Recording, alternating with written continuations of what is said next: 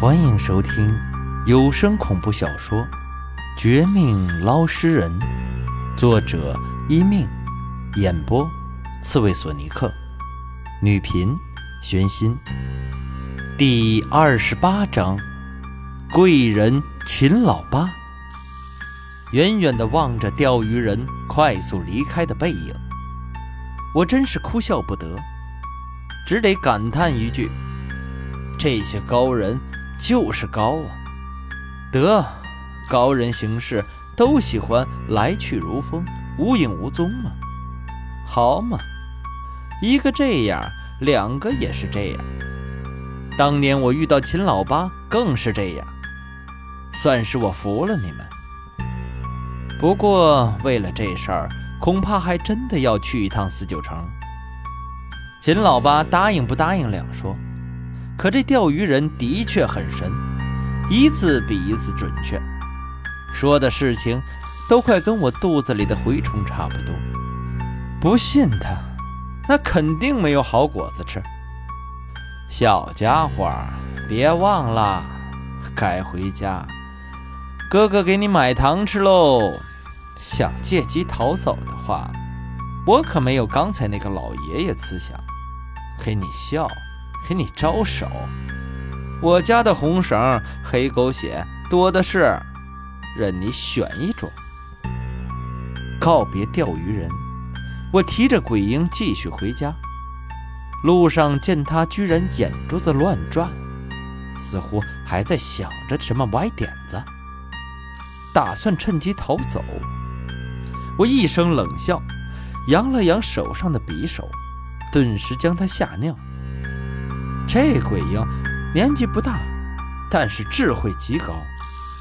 被我这一下，生怕自己被消灭，一路十分安生。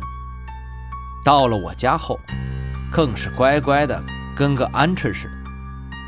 小小的身体紧缩一团，跟个刺猬差不多。伸出两只短短的手，还故意张开萌萌的鬼眼睛。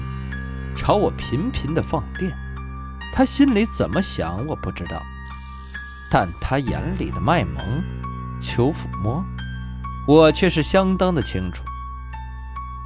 哎，但我冷笑一声，在鬼婴卖萌最用力的时候，冷不防的将他丢到地窖里面，借着里面黑漆漆的环境，外加石壁都是大理石的材料，将它封堵起来。地窖里，被我用一块铁板压住的鬼婴居然哭喊起来：“放我出去！放我出去啊！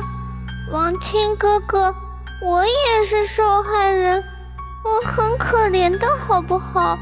不要这样对我啊！”乖乖，等天亮，不要妄想还有别的出路。你虽然也是受害者，但死后……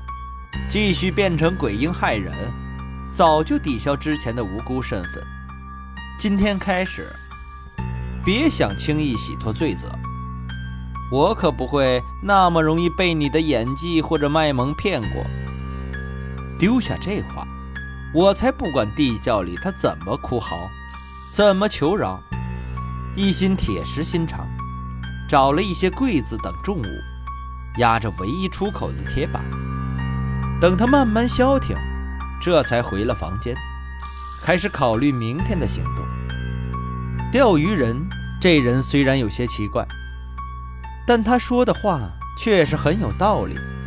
以我目前的实力和关系网，要查清楚这件事儿的同时，还得防备廖明雪和老王两方面可能存在的偷袭，真是一点儿都不容易。更别说。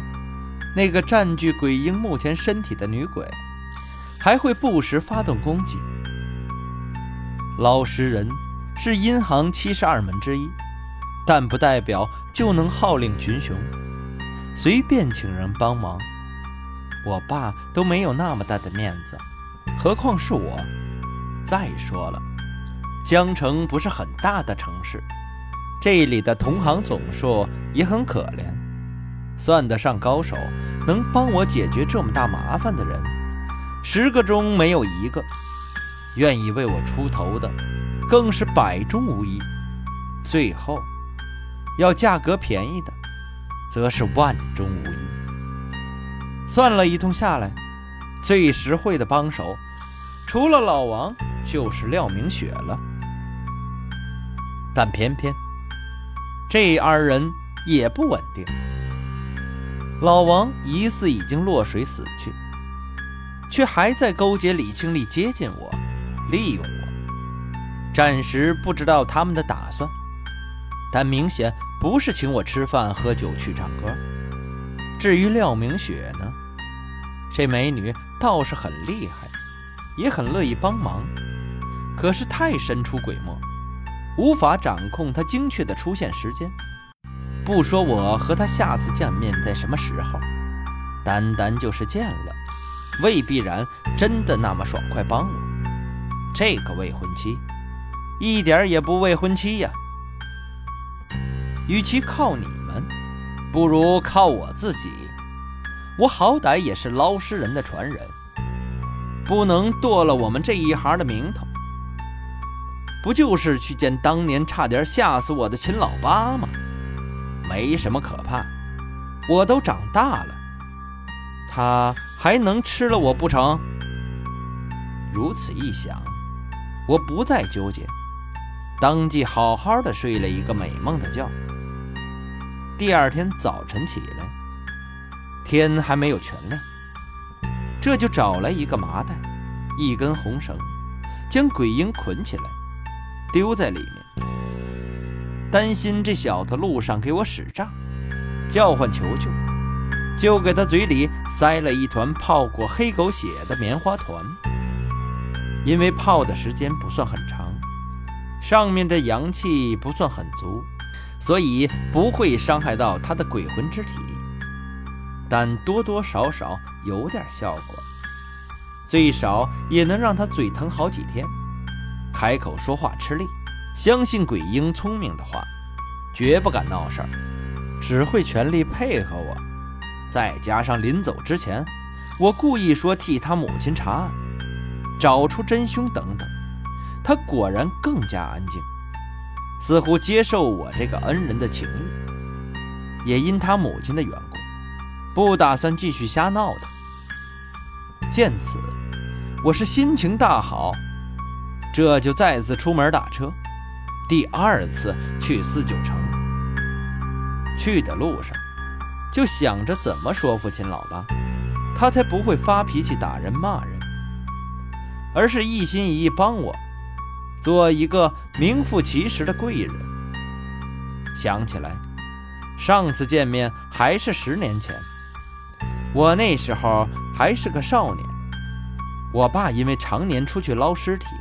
没空管我，加上我也胆子极大，好奇心极强，总是给他惹事儿。不是去酒吧喝酒调戏妹子，和附近的地头蛇混混打架，就是故意去乱葬岗、坟地等等地方，和别人打赌，赌谁的胆量更大，想赢点儿当家用。为此，我爸是头疼不已，不能打我。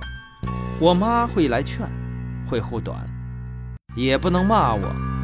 我这么厚脸皮，一点不正经。上学能气哭班花，下课能气炸老师、校长的家伙，骂一万句都是零。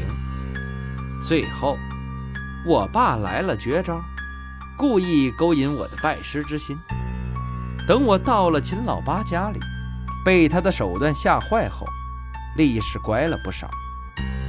这事儿是我们父子之间少有的趣事之一，我记得很清楚。如今想起来，物是人非。我还在，秦老八也还在，我爸却……四九城到了，秦老八，我倒是要看看你，是不是还和十年前一样的吓人。恐怖，哥不会让你失望的。深呼吸一口气，我撇开那点伤感，提着麻袋里的鬼婴，按照钓鱼人给的地址，找到了四九城某栋居民楼里的秦老八的门牌号。刚敲门，里面的人没有开门，却先传出一阵渗人的磨刀声，似乎要砍谁似的。接着，就听到十年不如一日的秦老八的沙哑嗓音：“谁呀？大白天的，吃多了吗？”老子在忙，有事儿，半夜来。半夜来，不得被你再次吓哭？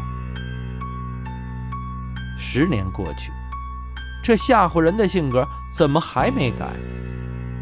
他这不像是贵人，倒像是衰人。我心里嘀咕了一句，继续敲门，又自报身份。一听说我是捞尸人的儿子，大门后的秦老八突然沉默了几秒，接着将门打开，但出现在我眼前，却是一个手提西瓜刀、满身血迹狰狞的男子。